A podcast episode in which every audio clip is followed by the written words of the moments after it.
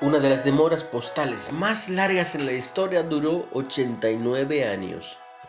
En 2008, la dueña de una casa en Reino Unido recibió una invitación a una fiesta, originalmente enviada en 1919 a alguien que había vivido allí antes. En el ámbito de la comunicación, los mejores esfuerzos humanos pueden defraudarnos.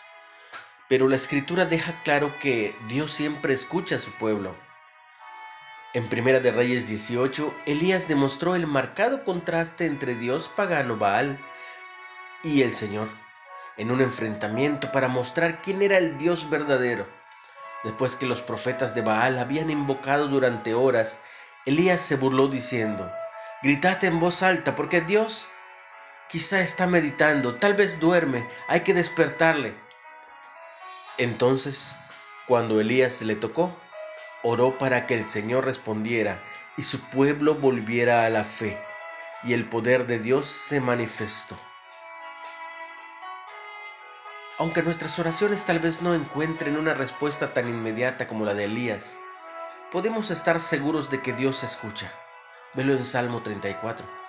La Biblia nos recuerda que Él atesora nuestras oraciones de tal manera que las mantiene en su presencia en copas de oro como incienso precioso, como marca Apocalipsis 5. Dios responde todas nuestras oraciones con sabiduría perfecta y a su manera. En el cielo no hay cartas extraviadas, ni retrasadas. Padre, te alabo porque mis oraciones son valiosas para ti. ¿Qué significa para ti que Dios se interese tanto como para escuchar tus oraciones? Es por eso que no debes dejar de orar, no debes dejar de platicar con Él. ¿Cómo puedes agradecerle su fidelidad al escucharte hoy?